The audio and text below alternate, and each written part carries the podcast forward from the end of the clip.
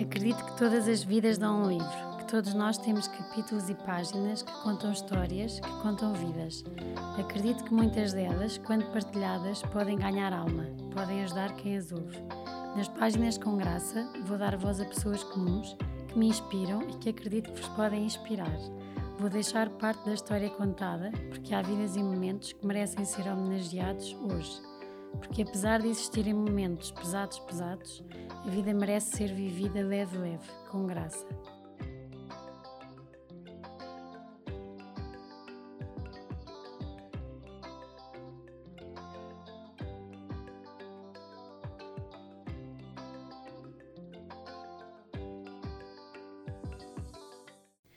Olá a todos, espero que estejam bem, que, que, tenham tido uma semana. Obrigada por continuarem desse lado a ouvir as nossas conversas.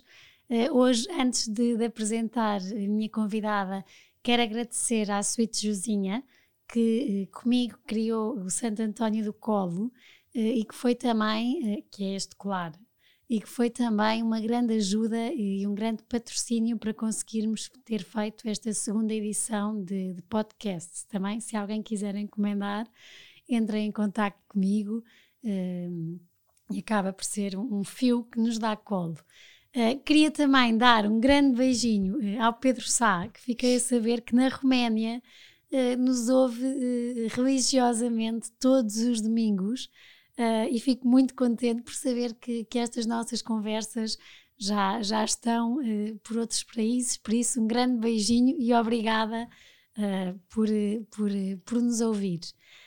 Um, tenho aqui hoje uma convidada muito, muito especial que eu acho também que, que foram o, os meus anjinhos que, que, nos puseram em contacto, uh, porque foi através, tenho na altura a ideia de um texto que eu escrevi sobre os meus pais, uh, que recebo uma mensagem muito querida da Gigi um, ehm, Salazar Manzarra, que tinha, conhecido, tinha conhecido e tinha, tinha vivido muitos anos em Idanha Nova com o meu pai e com, com a minha família e por isso na altura partilhou uh, algumas coisas comigo e a partir daí foi fácil porque isto das redes sociais tem coisas muito boas. Eu comecei a seguir a, Gigi no Facebook, uh, a adorar tudo o que escrevia, a perceber que tínhamos isto muito em comum do que sentimos, rapidamente conseguimos pôr em palavras e no papel e gostamos de partilhar ao mundo uh, aquilo que conseguimos pôr do coração para, para o papel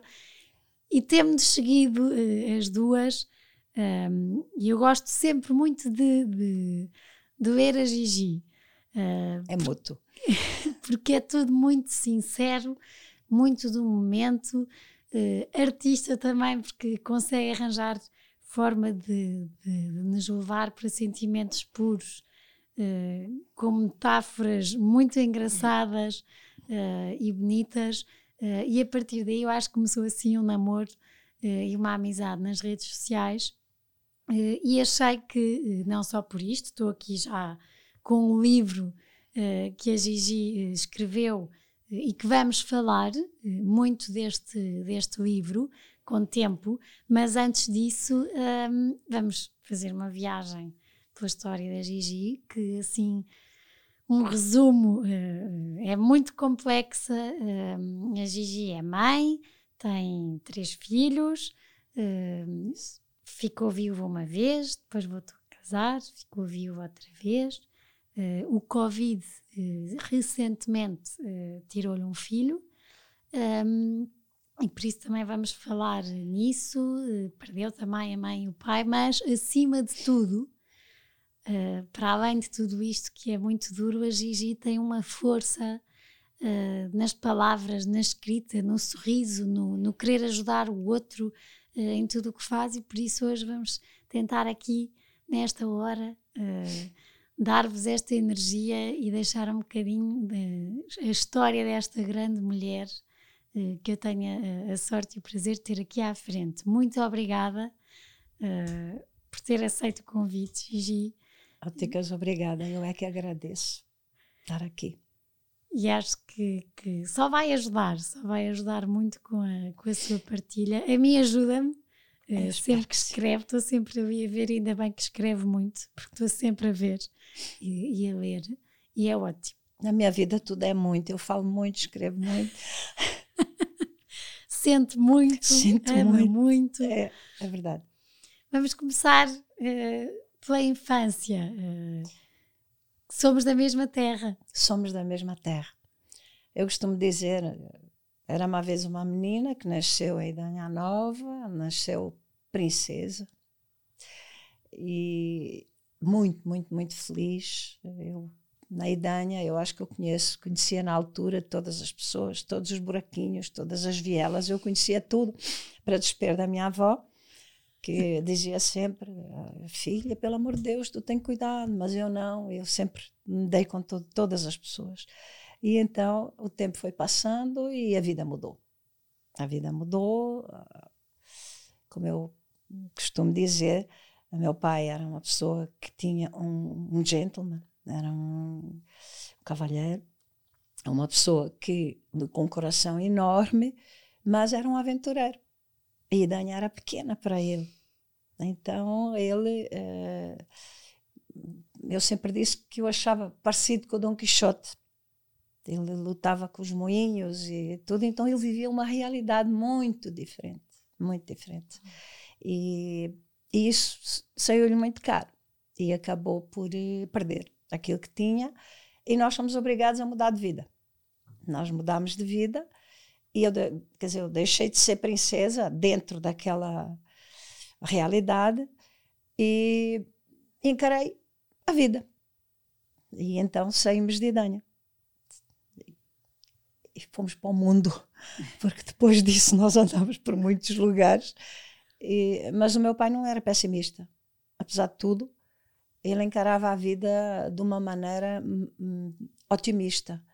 Então nós sempre andávamos de um lado para o outro, mas o meu pai sempre achava aquilo fazia parte, quer dizer, era, que era normal.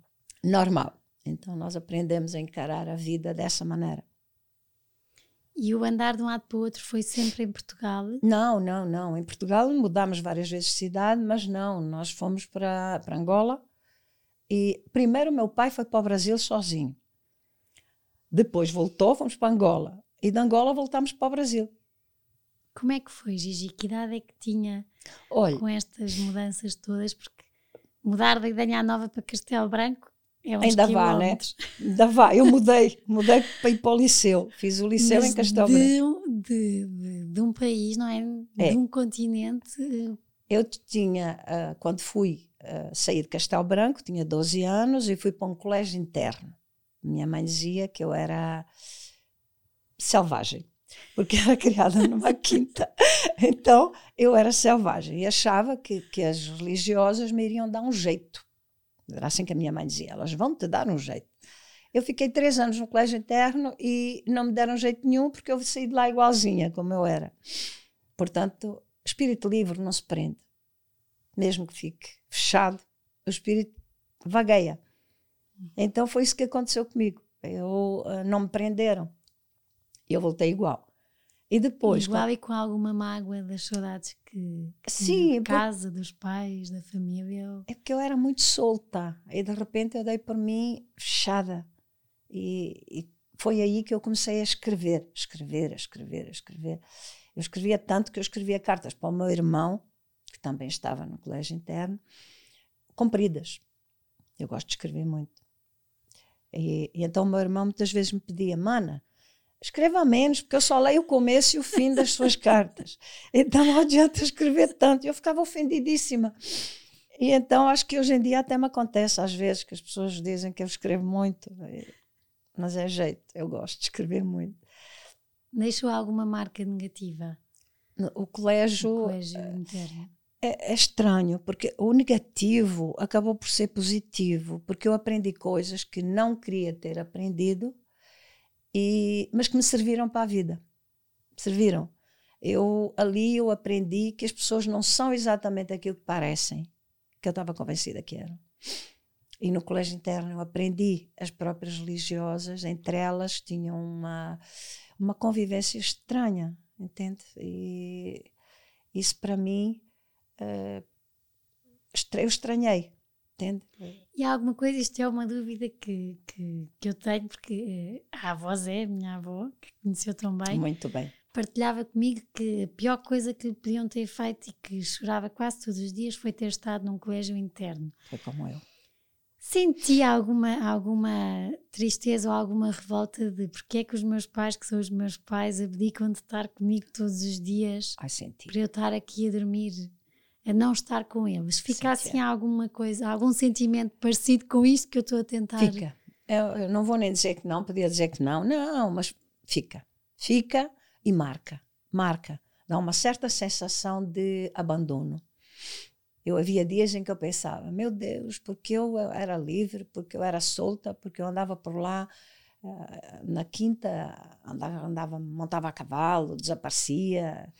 Não achava motivo, entende, para me prenderem. E eu não conseguia ver o colégio interno de outra maneira a não ser uma prisão de luxo. Na prisão de luxo. E que não dizia nada para mim.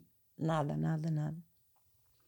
Quando saiu, eh, nisto já tinham vindo de, da África, do Brasil ou não? Não, não tinham. Não, eu, o meu pai já tinha vindo ao Brasil, eu só tinha vindo de férias. Só tinha ido de férias ao Brasil visitar o meu pai. Meu pai estava numa fazenda, Sisal, que é a maior do mundo, uma fazenda, era enorme. Eu nunca tinha visto uma coisa tão grande, porque no Brasil é tudo grande. E, e eu adorei ter estado lá. Adorei. E, e então, depois voltamos, e meu pai acabou por voltar a Portugal. E só quando eu tinha 15 anos é que fomos para, Luanda. Fomos para Luanda e foram quatro anos muito intensos. Eu adorei Luanda. Adorei, adorei Luanda. Tinha um grupo de amigos enorme. Ah, era um tipo de vida muito diferente. Em Portugal, na época, ainda era um, ah, tudo muito fechado.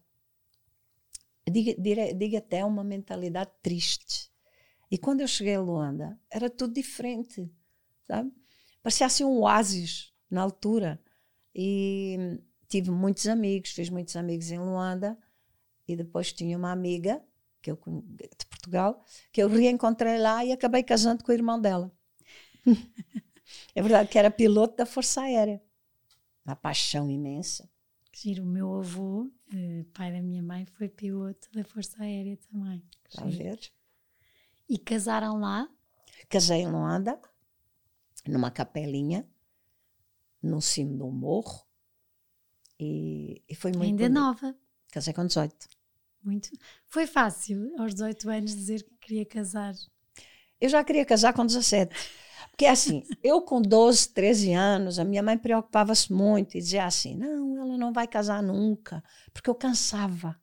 Eu cansava as coisas. Eu cansava as pessoas. Era muito intensa. Era muito intensa. Então eu, tinha aquela paixão, porque paixão não é só para um homem, nós temos paixão por uma flor. Uhum. Quer dizer, eu tenho, não sei se as outras pessoas têm, mas eu apaixono-me com facilidade. E, e depois cansava. E a minha mãe dizia: Meu Deus, ela não, não é normal, vai- não vai dar certo. E quando me apaixonei por ele, minha mãe pensou: Isto não vai durar. Mas não. Eu realmente apaixonei-me, foi um amor muito intenso. Muito intenso. Então, como eu comecei a namorar com 16 anos, com 17 para mim já estava bom casar. É tudo normal. Então, é bom, então vamos. E ele também. Mas como precisava da autorização, não me deram, então só casei com 18. E mesmo assim, ainda precisei da autorização. Só que a minha mãe pensou, não, é melhor. E foi. É melhor do que É ser- melhor. ser às escondidas. Exatamente. Ela ainda me foge, e então, e, e foi. O meu marido era, era um homem muito bonito, e, por dentro e por fora. Muito bonito. E eu fui muito feliz. Tive um Eram filho com casados 18 quantos anos? quatro só. E tive um filho logo a seguir, que foi o meu Miguel. Com 19 anos eu tive o Miguel e, e dois anos depois tive o António. E, e depois fiquei viúva com 23 anos e dois filhos. Já no Brasil. Já no Brasil. Foram viver para o Brasil. Fomos viver depois do 25 de Abril, fomos viver para o Brasil e ele teve um acidente de helicóptero e ele tinha 28 anos e eu 23. E era um amor muito profundo, muito intenso. Quando se diz eu estava apaixonada, eu estava apaixonada, sem sombra de dúvida. E ele também. Então foi uma violência muito grande. Muito grande. E, e eu. Há certas perdas que eu não sei como é que se faz o luto de uma perda tão violenta. E eu tenho tido muitas. Entende? Então as pessoas dizem: precisas fazer o luto. Eu falo: mas o que é isso? Fazer o luto? Né? Eu tenho, eu fico. Ora, se eu fico, algum motivo tem. Eu ainda não terminei a minha missão. Há qualquer coisa que eu ainda não fiz e que eles já tinham feito. Então eu tenho que continuar. E por respeito ao amor e às pessoas que eu amei, eu tenho que ficar bem. E tenho uma responsabilidade muito grande de fazer bem a quem me rodeia, porque senão não vale a pena. Entendeu? Não vale. E, e sentiu logo isso, ou seja, porque tão nova, com dois filhos tão pequeninos, uh, é, é, duro, é. Nem consigo usar agora a palavra certa. Conseguiu ter sempre essa visão, Gigi, de, de tenho que honrar a vida e os que estão à minha volta? Não. A primeira vez eu, eu fiquei muito revoltada. Muito. E não. Quer dizer, eu não entendi, eu continuo não entendendo, mas uh, na altura eu fiquei revoltada. Mas eu tinha dois filhos pequenos. Portanto, não tinha o direito de passar para as crianças a minha amargura, a minha revolta porque eu tinha a noção de que isso poderia ser muito, muito mal na educação deles. Então dominei-me bastante. Dominei-me bastante e aos poucos. Teve ajuda lá, colo. Continuaram no Brasil? Continuamos, eu continuei no, no, no Brasil. Tive uma ajuda relativa, porque eu não, eu, eu não estava assim há tanto tempo no Brasil. E, então, não Pensou Sabe? vir para cá ou não? Não, na altura não. Às vezes eu penso, porque é que eu não pensei vir? Mas não, porque eu lá tinha. Sabe, eu hoje penso e parece que o que aconteceu naquela época, que era outra pessoa, entende? E, e a minha maneira de pensar hoje é diferente. Uhum. Mas naquela altura, com 23 anos, eu tinha dois filhos e, e, e, assumi a vida e tinha a pensão, que depois fi, fi, fiquei com a pensão do meu marido. E, e, com isso eu fiz a minha vidinha. Mudei de Curitiba, fui para o Rio de Janeiro, onde eu tinha vivido feliz com meu marido, porque em Curitiba não deu tempo. E eu voltei, como se eu, ao voltar para o Rio, eu uh, uh, resgatasse o que eu tinha com ele. Então eu fui sozinha, com 23 anos, com dois filhos, fui morar para o Rio de Janeiro. Fui e à procura das memórias boas. Foi. Tirei o colo. É verdade. Então, nessa altura, o melhor amigo do meu marido, piloto também, acompanhava muito. E ele também sofria, porque ele era amigo do, do meu marido, e, e ajudava-me com os meus dois filhos. E acabei casando com ele. É giro, porque ainda bem que estamos a falar disto, porque é uma coisa que acontece muito uh, uh, e que passa por uma fase de julgamento, quase. Isto é o que eu sinto, Gigi, estamos aqui a conversar claro. leve, leve, que é, mas que acontece muito, que é quando alguém morre, as pessoas que eram mais próximas dessa pessoa acabam por se apoiar e muitas vezes nasce daí um amor. Uh, foi que sofre julgamentos, que sofre julgamentos de quem está fora, é. uh, mas depois percebe de facto.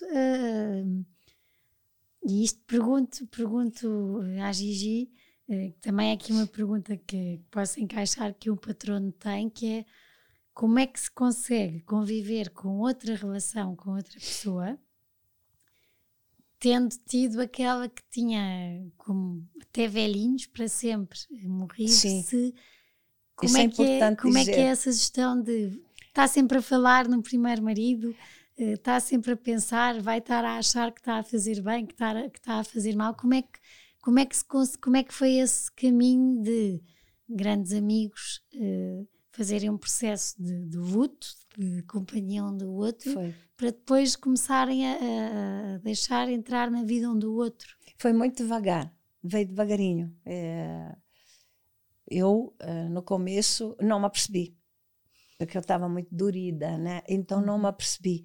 E ele teve a paciência de esperar e ficou do meu lado ali, firme, firme, firme, até que eu entendesse, que eu demorei para entender. E, e aliás, eu, eu entendi porque ele teve que me falar, né? Porque senão eu acho que ia ficar com ele ao lado ali e, e ele teve a paciência de esperar. Não foi nada difícil fazermos uma vida a dois, porque ele era amigo do meu primeiro marido e ele dizia muitas vezes: se eu, que era amigo, não esqueço, como é que eu posso querer que tu esqueças? Só que o amor é diferente. Nós amamos de várias maneiras. De várias maneiras. Mas temos que respeitar o passado. E a pessoa que fica connosco tem que respeitar o nosso passado e nós o delas. Se quisermos atropelar o passado, não vai dar certo. Portanto, temos que deixar o passado muito bem esclarecido e, e tranquilo. Fica lá no canto dele, porque passado é passado. Entende? E então, Uh, com meu marido foi a mesma coisa. Quando ele foi, olha, eu cheguei a sonhar uma noite que eu estava com meu segundo marido e o primeiro tinha voltado. E que eu abri a porta e olhei para ele e eu fiquei em pânico quando o vi, porque eu não sabia qual escolher. Acordei desesperada, desesperada, porque eu disse: Meu Deus, e agora o que é que eu faço da minha vida? Entende? Ou seja, eu amava o segundo. E esse sonho contava ao segundo? Ai, não? sim, eu contava ah. tudo, tudo. Eu dizia, meu Deus, tu não sabes o que foi que eu sonhei hoje. É, aí ele, ele achava piada, sabe? Ele dizia, mas é natural, é absolutamente natural. Tu não te separaste, tu não te divorciaste. E então, meu marido, segundo, também era um homem muito especial muito especial. Eu tenho a noção de que eu sou uma privilegiada nas pessoas que entram na minha vida. Porque eu fui muito amada. Muito, muito, muito. E, e amei muito, muito, muito. Portanto, meu segundo marido, ele sempre entendeu a minha vida. E quando se zangava com os meus filhos, ele dizia: Vou fazer de ti um homem como era o teu pai. Quer dizer, aquilo era estranho. E os meus filhos, toda a vida assim foi. Eu nunca usei o nome, nem do, nem do, meu prime, nem do pai deles, biológico, uhum. nem do segundo. Então eu dizia: o teu pai, eles já sabiam que era o pai biológico. Quando eu dizia o pai, era o pai de criação. Então, como desde pequenininhos foram habituados assim, a coisa corria bem, não, não, não, não havia confusão nenhuma, nunca ficou no meio de nós os dois. E foi fácil gerir o luto, porque eles eram tão pequeninos. Foi muito difícil, porque o meu filho, Miguel, tinha dois anos e meio. Mas com dois anos e meio, ele já espera o pai. O pai chega e ele já espera. E o pai não vem e eu tenho que explicar que o pai não vem. Acho que foi uma das coisas mais difíceis. Foi sentir a saudade no, no pequenino, né? e eu não conseguir suprir essa saudade, porque nós não ficamos no lugar de ninguém. Ninguém. As pessoas ficam eternamente. E nós, nós adultos já temos noção da morte, não é? Eu acho já. que as crianças só na primeira classe é que têm a noção real. Posso estar, pronto, 5, 6, acho eu, é que têm a noção real do que é, que é a morte. Por isso, é. Uh, deve ser muito duro, tão novo, de repente. Muito. Uh, como mãe, um, conseguir, conseguir gerir o luto de, de, duas crianças tão pequeninas. É. é porque o nosso sofrimento, nós aprendemos a lidar com ele. Mas quando se vê o sofrimento num filho, dói muito mais. Muito mais. Então, mesmo quando o meu, o meu segundo marido ficou doente, ele teve um linfoma de leucemia. E foram três anos. em que ele realmente lutou, lutou, lutou para ficar. Com 57 anos. E, e não deu. Eu tive muita, muita, muita fé. Muita fé, muita fé. E pedi muito. Mas não deu. E continuaram sempre no Brasil? Aí eu continuo. Não, quando meu marido, o segundo, faleceu, eu, eu vim para perto da minha mãe e do meu pai. Mas vinha só para passar um mês. Acabei ficando três meses, depois voltei. E quando lá fiquei, fiquei mais seis meses, depois tornei a voltar a Portugal, era para ficar três meses, fiquei oito. E meu filho. E a, a, a, desculpe interromper, mas aquela procura das memórias boas, de ficar num sítio onde as memórias boas era como foi de ir para o Rio de Janeiro, uh, neste segundo luto, já veio para cá. Eu fugi de Natal. Eu vivia na altura, em Natal, porque eu, por ser mulher de piloto de helicóptero a vida toda, eu vivi em praticamente todas as cidades do litoral brasileiro. Eu cheguei a viver, para ter uma ideia, eu engravidei da minha filha, Maria Rita, uh, no Rio de Janeiro. Descobri em Belém do Pará. E ela nasceu em São Paulo. Isto tem nove meses. Estavam sempre a trocar. Veja a minha vida, né? Então foi e, e com os filhos atrás sempre. Então é, foi uma vida muito cheia. Tenho uma vida muito cheia. É bom. Mas quis voltar no segundo. E é estranho porque eu quando me vim embora de Natal, a minha mãe e meu pai estavam vivos e quis ficar um pouco com eles. Havia coisas que nós, eh, durante a vida, ficaram mal acertadas e tivemos problemas, desentendimentos, e eu achei que estava na hora de, de resolvermos eh, esses problemas.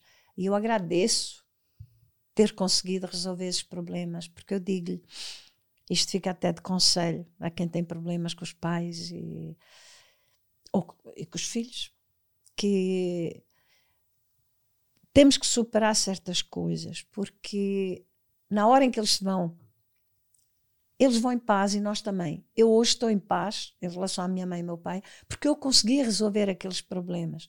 Porque se não tivesse conseguido, eu hoje ia pensar, eu podia ter tentado. Uhum. E, e, e, então acho que isso é importante também. Acredito que eu voltei para Portugal por causa disso na altura. Há uma missão qualquer e, em que eu vim exatamente para conseguir ter essa paz. E para mim foi bom e, e, e, acredito que para os meus pais também. Bom, e se calhar também porque as memórias de quem tem um cancro uh, não são tão bonitas, não é? Não. Uh, são, são anos mesmo. duros. Muito. Para o próprio, mas também para, para quem está à volta. Uh, e por isso, se calhar, não era ali que queria, não era ali que já tinha o colo. Exatamente. Para fazer este luto. Como é que depois, no meio disto tudo, porque filhos no Brasil. Foi. Como é que decide ficar cá a viver? Eu tenho um filho em cada cidade. E o Brasil é muito grande, então os que estão mais perto estão praticamente a 700 quilómetros um do outro. Mais perto. E o Miguel estava a 3 mil e poucos quilómetros. Então, eu vivia na altura em Natal. Quando me vim embora, eu quando voltasse, se quisesse ficar vivendo no Brasil perto dos meus filhos, eu não ia conseguir, porque ia ter que escolher um filho Sim. para viver perto de um. E, portanto, se eu tivesse os três filhos na mesma cidade, ou próximo, eu não teria voltado. Mas não tinha. Então, o que é que eu pensei? Eu vou e puxo-os para Portugal, porque estivemos longe durante muitos anos. E até deu certo porque eles tiveram um contacto maior com a família daqui, vieram aqui várias vezes e criei um ambiente diferente do que tinha. Então acabou sendo vantajoso. Porque, olha, os meus filhos, eu tenho muita sorte, porque tenho três filhos sensacionais. Sensacionais são meus amigos, meus cúmplices, companheiros. Às vezes a gente esquece que, da idade que eu tenho e parecemos todos da mesma idade. Minha filha ralha comigo, é, parece minha mãe. O meu filho Miguel era a mesma coisa também. E então há uma camaradagem muito grande entre nós e entendemos-nos muito bem. Muito bem, e muito aquela bem. saudade de estar à distância? Muita saudade. Eu tenho muita saudade deles, muita. Mas eu penso assim: minha filha Maria Rita é juíza. Tem a vida dela, tem os julgamentos, muitos por dia. Portanto, eu estava lá, mas ela tinha a vida dela. E muitas vezes eu notava, coitada, que para me dar atenção, ela até tirava das coisas que tinha que fazer. Sentia-se um peso, sem ser. Sem ser, um mas era. O Antônio viaja imenso. Imenso, imenso, imenso. Ele tem um trabalho muito bom também. Os meus filhos, monetariamente, graças a Deus, estão muito bem. Portanto, essa preocupação eu não tenho. E o Antônio viaja muito. Tenho a minha nora, do Antônio, gosto imenso, e a minha neta em Fortaleza. Mas todos têm a vida deles. Meu filho Miguel, em Curitiba, com a minha nora, eu, eu sou uma sogra de, de frente, eu adoro as minhas noras. Adoro as minhas noras. E elas a mim damos muito bem. E então, a minha, a minha nora. Eu digo isto da saudade porque, e já que estamos a falar no Miguel, é. Uh, a saudade é mais que a saudade, é nós sabermos que estamos à distância de um avião de é. não sei quantas horas para conseguirmos estar eh, com, com, os nossos filhos que gostamos. Eh, como é que foi quando soube que o Miguel eh, está no Brasil e tinha Olha, Covid? Foi muito complicado, porque no dia 4 de dezembro, uh, o Miguel disse: a Sandra e eu pegamos Covid. Nós falamos muito, temos um grupo no WhatsApp dos filhos, das noras e eu. E então nós conversamos imenso, imenso, imenso, imenso. E, e o Miguel disse: uh, pegámos Covid. E, mas o meu filho Miguel, ele não bebia, não fumava, é dono de um ginásio em que é a publicidade do ginásio. Portanto, fisicamente é um homem, é um homem muito bem constituído. E, eu, na hora, claro que fiquei preocupada, porque a Covid sempre se fica preocupada, mas nunca me passou pela cabeça que pudesse ter um desfecho como teve. Nunca. Saudável. Então, sei lá, é, às vezes a nossa lógica não é. Como é que se percebeu que se calhar as coisas não estavam aí uh, uh, tão bem? Ele estava muito preocupado com a eu, minha eu nora. Eu faço esta pergunta porque acho que estamos a viver este momento agora e, e é bom que as pessoas eh, é, tenham é consciência que disso. Que acontece é. a todos, mesmo às pessoas mais saudáveis, Exatamente. Miguel, e que deixa muitas marcas. Muitas. Já, já uma morte deixa, mas que depois há, há muita coisa que acontece é que não se pode estar, não se pode ver, e por isso é que não, é horrível. estou a perguntar isto para, para ouvirem na primeira pessoa este processo tão duro que é de termos alguém, que, um filho. Uh... Quando eu soube uh, que o Miguel disse no grupo, eu estou com Covid, uh, quem estava pior era a minha nora. E ele estava muito preocupado com a minha nora. Então, durante os primeiros tempos, a preocupação dele era a minha nora. E depois comecei a ver a preocupação da minha nora relativamente a ele. Portanto, ele piorou. Piorou, uh, atacou-lhe uh, os, os, pulmões, e ele começou a piorar dia após dia, após dia após dia. E eu quis ir logo para o Brasil na altura. E os meus dois filhos e as minhas noras pediram pelo amor de Deus para eu não ir. Curitiba estava com uma quantidade imensa de casos de Covid. Imensa, imensa. Elas iam, a minha filha Maria Rita foi logo para baixo, e, e elas iam ao hospital para conseguir notícias. Porque não se pode entrar. Não, não é? se pode entrar. Então elas as duas iam ao hospital. E a, e a, minha filha dizia: Eu conheço a mãe. Nós vamos ao hospital, a mãe quer ir também. Ainda, ainda pega Covid, veja bem o que vai acontecer. A mãe não é nova, ainda vai acontecer alguma coisa e tudo. E eu senti a responsabilidade. Eu tinha três filhos. Dois me pediam para não ir. E eu fui ficando. Agora, ele e passou... conseguindo falar com, falando com o Miguel pelo o telemóvel? Sim, ou... o Miguel até entrar nos cuidados intensivos, ele escreveu tudo. Ele dizia: uh, não, não, respiro bem, mas uh, vai, vai dar certo, vai dar certo. Miguel era muito otimista. escreveu até entrar nos cuidados intensivos. Fez vídeos. Tinha uma enfermeira lá que fazia os vídeos. O Miguel encantou toda a gente no hospital, toda a gente. E então fazia vídeos. E, e quando ele entrou para os cuidados intensivos, a última frase que eu tenho do Miguel é: Família, amo vocês. É a última frase do Miguel que eu tenho guardada.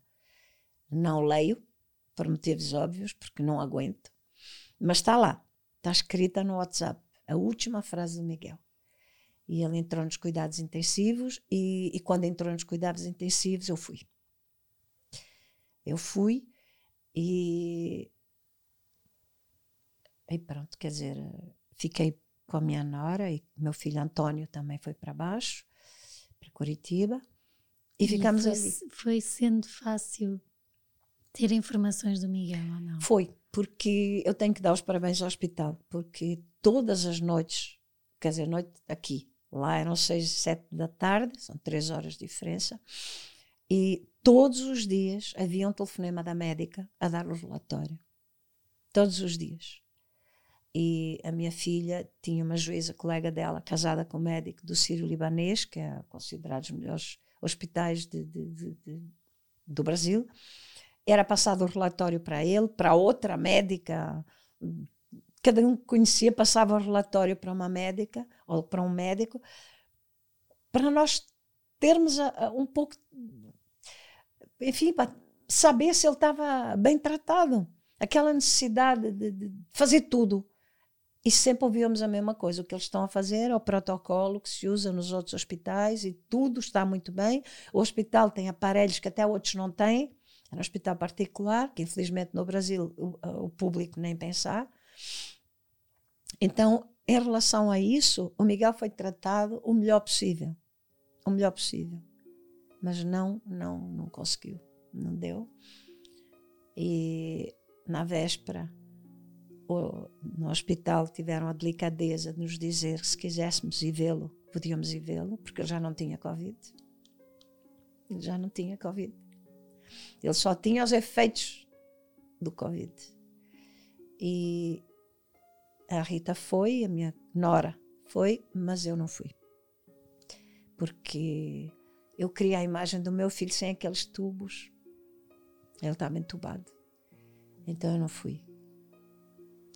Eu só o vi uh, já no caixão. Mas aí ele estava a dormir. Estava um ar muito, muito, muito tranquilo, em paz, muito em paz. E aí eu vi. Como é que o seu coração, Gigi, faz um. Olha, é, é uma sensação que não tem para explicar, não dá para explicar. Porque é um filho, sabe? Saiu de nós, criamos. É, é realmente um, é uma violência muito grande. E por mais que eu tentasse, até porque tinha a minha filha e, enfim, tinha os meus filhos e a minha nora do lado. E para piorar a situação, eu olhava para a minha nora e via-me nela e via-me nela. Eu sabia exatamente o que ela estava a sentir, porque eu já tinha passado por aquilo. Então eu abraçava muito, porque eu pensava assim: meu Deus do céu, eu sofri tanto, tanto, tanto, tanto. Quando aconteceu comigo, como mulher. Então era, era um misto, entendeu? Eu não, sofria por mim, sofria por ela, pela minha filha Rita, que estava do lado do Antônio é um misto de sofrimento muito, muito, muito difícil. Muito, muito, muito difícil em que, não sei, acho que aquele momento nós até estamos fora da realidade. Por Porque é muita coisa por viver. Muita é? coisa, muita, muito pesado, muito. A saudade, a sensação da ausência. É, é muito complicado. Muito, muito, muito. E, e ainda assim, Gigi uh, foi-nos dando cola a nós com todos os seus textos cheios de, de, de, fé, e nem digo que seja a fé religiosa, da fé que a Gigi tem de acreditar na vida, de partilhar os momentos bons, maus. Um, fomos todos vivendo consigo um bocadinho, pelo menos eu que a sigo, uh, o que lia na alma, o que lia no coração, e sempre de uma forma tão bonita que o que eu sentia era a Gigi está no pior momento que uma mãe pode ter, é dos yeah. momentos que eu mais tenho medo, pavor, um, e ainda nos está a dar colo a nós, uh, que estamos aqui sentadinhos a ver os textos. Isto é, é incrível, é quase como um milagre da Gigi, uh, que lhe acontece tanta coisa e ainda está aqui. Um, e ainda, ainda vai a um programa uh, dar voz uh, para, para outras pessoas terem colo, ainda vem aqui falar comigo.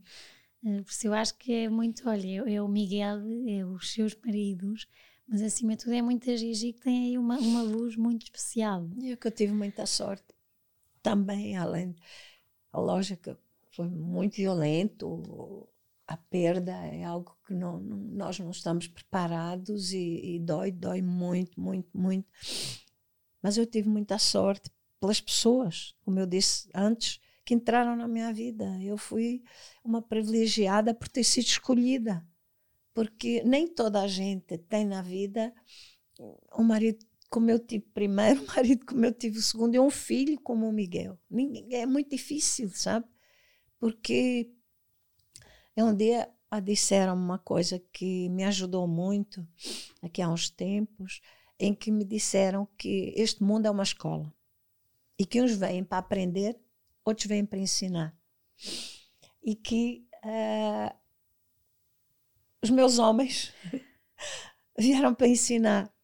E realmente, a quantidade de coisas que eles ensinaram, a quantidade de coisas. E tinha, terminou a missão. Eles ensinaram o que tinham a ensinar. Agora, voltaram para o lugar de onde eram. Eles eram bons demais para ficar aqui. Na escola, eles, já, eles só estavam a ensinar. Sente mesmo isso? Agora eu sinto um pouco. Até por sobrevivência eu preciso sentir isso. E eles voltaram para, enfim, ter uma formação, né? E voltar para uma outra vida, para ajudar outras pessoas que precisam também, entende? E eu agarro muito a isso e a Gigi também ajuda muito. E eu, eu vou agora entrar aqui no livro que tenho aqui, não sei se conseguem ver, mas eu depois também um, ponho, porque isto dava para falarmos 5 horas, Gigi. Ah, pois dava. E uma hora de cada tema, uh, uma hora é pouco para tanto, mas há, eu quero mesmo que fique aqui este livro da, da Gigi, podem ver Gigi Manzar, Rua Crua e Nua, e eu acho que é muito importante falarmos nisto.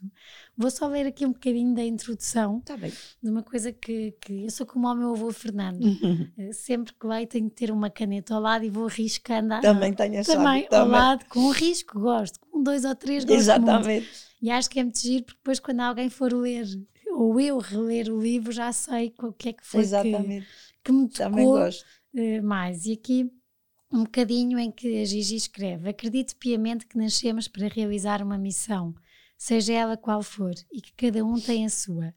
A minha tem mudado de rumo várias vezes, mas a base é sempre a mesma. Durante todo o meu caminho pautou-se por um, nome, por um nome forte e amplo que conheço profundamente e por vezes de forma demasiado intensa: amor.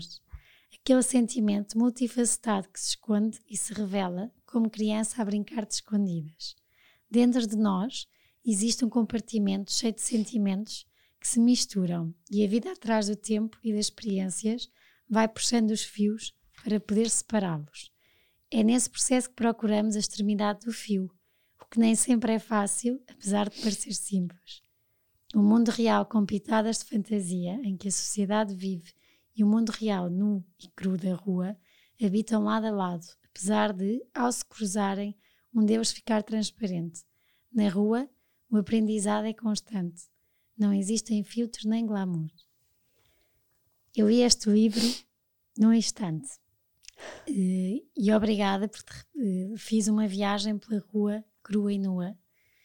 Uh, Convido-vos mesmo todos a comprarem um livro, porque Gigi, obrigada por me ter dado a conhecer pessoas com nome com realidades que me quebraram muito o estigma de que eh, aquele sem-abrigo, aquele arrumador de carro é drogado, saiu porque é drogado de casa, está ali porque não quer trabalhar e de repente vejo aqui algumas histórias uh, e umas marcaram-me mais, acho que todas as que me marcaram uh, foram as que uh, não é porque alguém lhes fez mal e eles depois não ficaram bem, não, tinham tudo na vida, marcou-me muito o professor catedrático, com tudo na vida, com uma família e que de repente como fuga, uh, ficou alcoólico e o é. levou a um lado extremo. Uh, Marcou-me muito também a mãe de família, uma família, dois fi três filhos, uh, vendem a casa porque supostamente o marido arranjou um trabalho em Viseu e de repente o dinheiro foi para a conta do marido e ela dá por ela, o marido tinha ido para o Brasil com outra mulher e ela ficou sozinha com três filhos a viver na rua porque o dinheiro não estica nem cai das árvores. Isto foram as duas que marcaram mais, porque é isto pode-me acontecer a mim, porque não controlamos o que, é que, o que é que está na outra pessoa, pode acontecer a tantas pessoas e de repente estão na rua.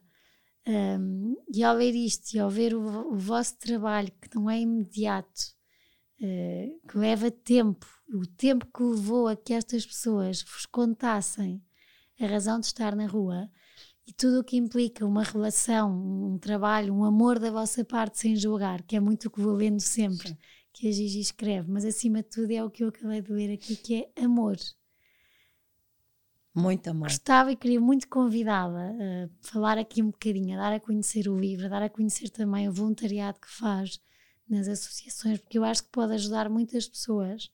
Me ajudou muito a quererem, se calhar, e perceberem que o voluntariado também nos ajuda. Nós ajudamos os outros e, sem darmos por isso, também nos estamos a ajudar. Há um retorno muito, muito grande de sentimento, há um retorno muito grande. Nós aprendemos muito, muito.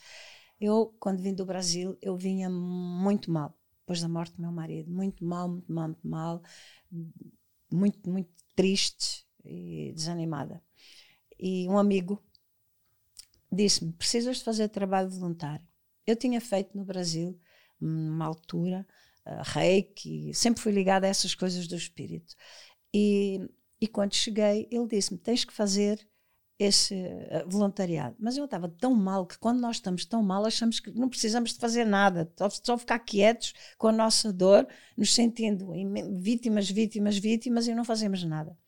Aí é que vem a depressão. E eu estava nesse.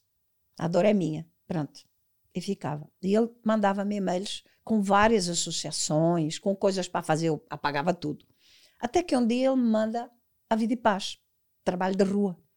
E eu digo, ah, mas é isto que eu gosto de fazer, é trabalho de rua, porque eu gosto de trabalho de campo. E, e fui lá. Fui lá, puseram-me a fazer Santos, porque não dá para entrar direto. E eu comecei a fazer Santos. Aquilo era, não tinha piada nenhuma, porque nós fazíamos a Santos e, e pronto. E eu fiz um concurso nas Santos. Então tinha quatro mesas e, e eu disse: vamos ver, quem acaba primeiro ganha e não sei o quê. E aos poucos aquilo começou a tomar vida. E, e foi, era divertido fazer aquilo. Uhum. E fez-me muito bem, porque eu ia cheio de vontade para lá por causa do concurso para ver quem é que ganhava das mesas. Quer dizer, coisas. E pronto. Entretanto, chamaram-me. Disse: olha, tá bom, fazer a formação e vais começar a fazer as voltas. E eu fiquei apaixonada. Então eu comecei a fazer as voltas de rua, noite, uh, na carrinha. Saem quatro carrinhas por noite e com destinos pré-estabelecidos, são sempre os mesmos, e a minha volta é D. E então, domingo. Lá ia. Era uma realidade que eu não conhecia. E de repente eu vejo mergulhada no mundo, digamos, no submundo porque aquilo é um submundo, de pessoas a viverem, a dormirem em cima de papelões e com histórias, algumas apaixonantes. Quer dizer, a pessoa ouve a história e diz: Meu Deus, o que é que foi que aconteceu? Era a minha curiosidade. Como é que ele chegou a dormir num papelão? Eu, então, como todos nós, é o nosso trabalho, é conseguir fazer com que eles falem.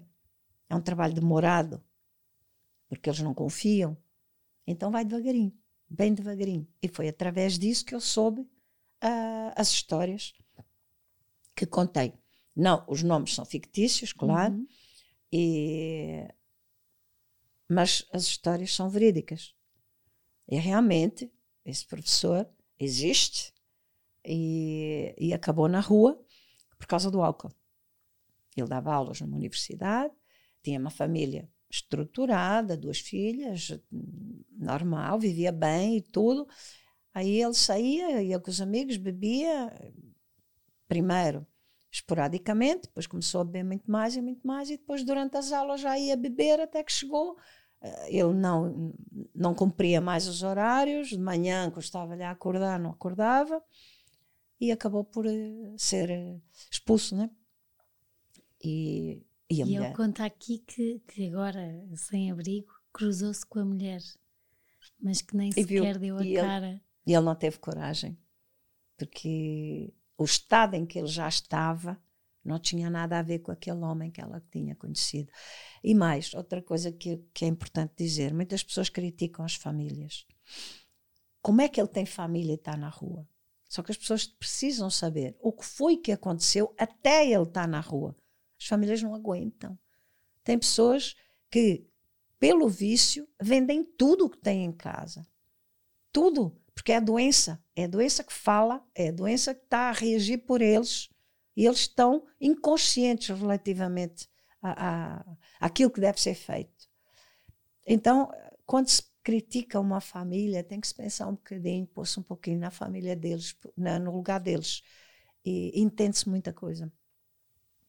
E, e esse professor, até chegar ao ponto de dizer eu sou um alcoólico, Demorou. Demorou. Quando, quando chegam, neste caso o professor foi um dos que me marcou.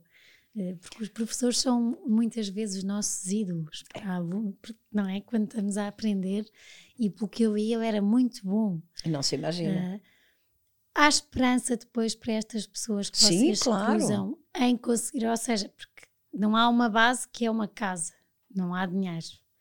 Uh, isto para tentar aqui perceber, eh, no caso deste professor eh, que já percebeu, já, já, já assumiu que é alcoólico, vocês depois, enquanto associação, conseguem ajudar a dar rumo é assim, a estas vidas? Eu faço as voltas da, da, da noite da Vida e Paz, mas trabalho de dia na Associação Mãos Unidas, Padre uhum. Damião, que é, é, é, muito bom, porque eu acabo completando uma com a outra, porque uma é mais para um, um lado, a outra é para outro. Então eu consigo, como consegui ontem, a, a, hum. domingo passado, o casal que eu já conhecia há muito tempo, que vai sempre à carrinha buscar uh, comida, e eu sabia que eles tinham necessidades, viviam numa casa da Câmara.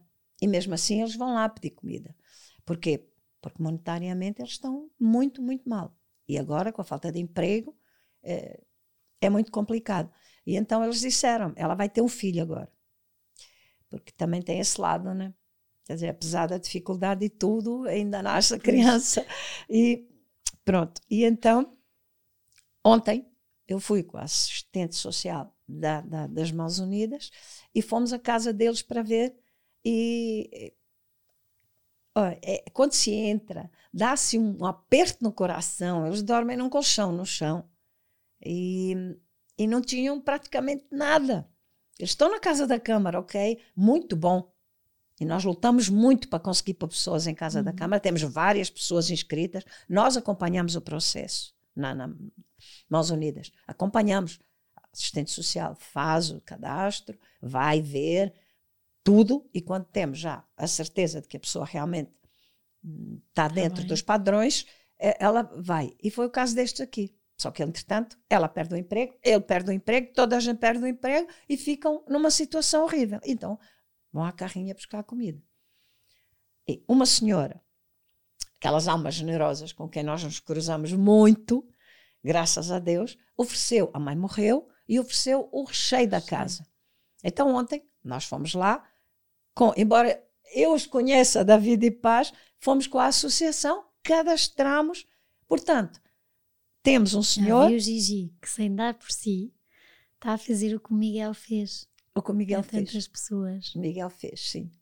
Uh, pronto, quem está a ouvir não sabe, mas a é. Gigi, uh, depois, se quiser, conta Gigi, Conto. mas uh, depois Foi. do Miguel morrer, ficou a saber Foi. que é construtora, que ele tinha. O Miguel tinha, além do ginásio, Miguel era um empreendedor, tinha 45 anos, mas era um empreendedor, desde garoto. Ele fazia negócios já em pequenino. E então o Miguel tinha uma construtora. E várias pessoas no velório do Miguel vieram ter comigo a dar-me os parabéns por ser mãe do Miguel.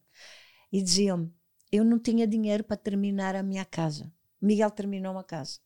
Várias pessoas me disseram isso. E, e, e esse lado do Miguel eu não conhecia. Não conhecia. Então, ele ajudou muitas pessoas, muitas, muitas pessoas me disseram. Ah, ele ajudou-me. Gigi também. E, Já viu? É, é, é... ajudou, ajudou. sem palavras. e é um bocadinho também com este livro. Sabe que quando foi o lançamento, eh, e ainda bem, ainda bem que eu li, não tinha noção, isto é mesmo um alerta, este livro é uma é. ajuda é. um, para consciencializar todos, eu comum mortal, uh, de que uh, o que se passa na rua quando vemos alguém a dormir de facto no chão, é. Essas pessoas têm história. Uh, uma história muitas vezes dura, mas eram pessoas que podíamos ser nós. É. e podíamos ajuda muito a, dar, a ter outro olhar e, e até me atrevo a dizer a ter algum respeito. Se não for respeito, pelo menos consideração por quem está naquela posição, porque de facto nós não sabemos, nunca estamos livres de. Ehm, da vida dar esse revés. É, é, é o que eu lhe digo. É, eu, os, os casos de vida que mais mexeram foi isso: foi está tudo tão bem eh, e de repente uh, tem um burnout e em vez de ser acompanhado psicologicamente começa a beber, que é o mais fácil. Isto é tão fácil de acontecer. É. É? E a, o álcool ainda é pior que a droga, porque a droga ela é mais aceitável é com, o álcool, não é? É mais aceitável e a droga tem que se ir a um certo lugar comprar. O álcool vai a um barzinho, não tem dinheiro, o amigo oferece um copo. Sim, e depois há os amigos dos copos. O amigo dos copos, que se a pessoa não beber, eles vão achar estranho. Ah, ele não bebe. Como se o não beber fosse assim algo horrível. Ah, não, não, não bebe, não bebe. Parece que não é normal. Sim. E isso não ajuda nada. E foi exatamente por causa disso que eu escrevi o livro, porque eu às vezes eu faço letras de música também. Tem algumas bandas e que têm letras minhas. Faço letras de música. Até fiz duas letras para o Kim Barreiros. e o Kim Barreiros foi uma história também não tem nada a ver com o livro, mas eu conheci-o e achei uma pessoa extremamente educada e e ele disse-me: Ah, escreve, escreve letras de música, escreve, mas para mim não consegue. Eu confesso, como eu tive muito tempo fora, eu nunca tinha lido nenhuma letra do Kim Barreiros, ouvia, mas não, não me prendia. E eu, basta dizer que eu não sou capaz, eu digo logo que faço. E então eu disse: Com certeza que eu faço. Então eu te jogo o desafio. Faz a letra. E conseguiu. Eu cheguei a casa, fui ao Google ler as letras. Eu disse: Valha-me Deus, onde eu me meti? que isto é complicado. Mas fiz duas letras. E fiz. E então sou uma pessoa que gosta muito de música. Eu adoro música. A minha primeira terapia foi a música. Porque eu saía para ouvir música ao vivo. Ouvia a música ao vivo, voltava para casa. Eu adoro dançar. Então ouvia a música ao vivo, dançava, voltava para casa morta de cansaço dormia, eu e o meu sofrimento, certo? Uhum. Porque repare, às vezes as pessoas dizem, ah, está ali a ouvir é? música. Está bem, está a dançar, está bem. Eu estava no meu mundo ali uhum. E, e, e, a música era a banda e eu e o meu sofrimento. E eu ficava ali, ouvia, vinha para casa, não tomo comprimidos porque tenho, pronto, não, não, não, não, gosto de comprimidos e dormia pelo cansaço. E essa foi a primeira terapia. Foi exatamente a música. Daí eu comecei a escrever letras de música. E, e que me fez muito, muito bem. Por isso não julgue. Nem toda a gente que vai ouvir música à noite. Pronto. E então, é como quando a julgaram agora por ter ido ao programa já viu. com cores vivas. eu fui ao Goxa há uns dias e levei um. As pessoas são muito más, não é? Muito pequeninas. Um blazer cor de laranja, uma abóbora. E fui criticada porque eu estava de cores claras. As pessoas não entenderam que hum, a cor não minimiza o sofrimento. Pelo contrário, eu, se estiver toda de preto, eu não vou conseguir ver a luz. Eu vou ficar depressiva e, e, e, pessimista. E não é o que nós vestimos que nos define, não é? De jeito nenhum. É um bocadinho aquilo de ter e ser ou ser Imagina o meu filho Miguel olhar para mim, desgrenhada, com ar, sei lá, toda de preto. O meu filho Miguel ia olhar para mim e disse: Mãe, o que é que é isso? Entende? Sim. Porque não, não vão conseguir sofrer mais do que eu. Ah, não vão. Podem tentar, mas não vão conseguir. Agora, não é porque eu chego toda mal arranjada, de preto, uh, uh, Tá que mais... vai mudar o meu sofrimento. Eu É tenho verdade. respeito. Sabe, sou uma mulher de luta. Eu sempre fui uma mulher de luta. E eu acho que neste momento, mais do que nunca, eu tenho que puxar todas as forças para continuar. Porque a vontade, às vezes, de desistir, ela vem, como a qualquer pessoa. Mas não dá. Se eu fiquei, E nós estamos cá para lhe dar colo. eu, eu sei, eu tenho usado o seu colo também, tá? Também Gigi, tenho usado. Já que ia acabar, eh, qual é que foi o dia mais leve, leve da sua vida, um dos dias? O mais leve. Olha, foi o dia em que eu tinha os filhos todos, todos reunidos. E, e eles ouvia dizer: Ah, mãe, gosto tanto de si, gosto tanto de si. Essa, é, não tem coisa melhor do que ouvir os filhos a dizer que gostam de nós. E o mais pesado? Foi o dia de- que eu soube da morte do meu, marido, do meu filho, Miguel. Não tenho dúvida. Eu sofri muito com a morte dos meus maridos, muito, muito, muito. E com a morte da minha mãe em março e com a morte do meu pai em novembro. Foi tudo seguido. Mas do meu filho não teve dia pior que esse. A vida tem graça. A vida tem. A vida tem graça. A vida tem vida. Se nós a soubermos viver e soubermos encaixar cada coisa no seu lugar, o sofrimento no lugar do sofrimento, a alegria no lugar da alegria. E não podemos é misturar, porque senão a alegria acaba perdendo. Obrigada.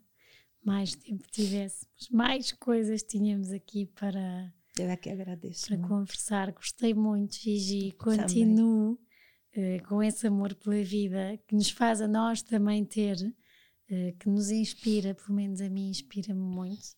Muito, muito obrigada. Obrigada a todos por terem estado aí a ouvir a nossa conversa.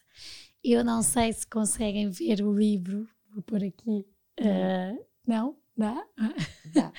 mas eh, comprem porque de facto ehm, no prefácio até foi o presidente Marcelo Rebelo de Sousa que, que escreveu, também gostei muito do que ele escreveu, mas é, é, é um livro que se lê muito bem, mas que, que, que nos, eh, que nos dá histórias de, Posso de dizer vida. só uma coisa? Pode, pode, pode. Eu pedi ao, ao- presidente para escrever.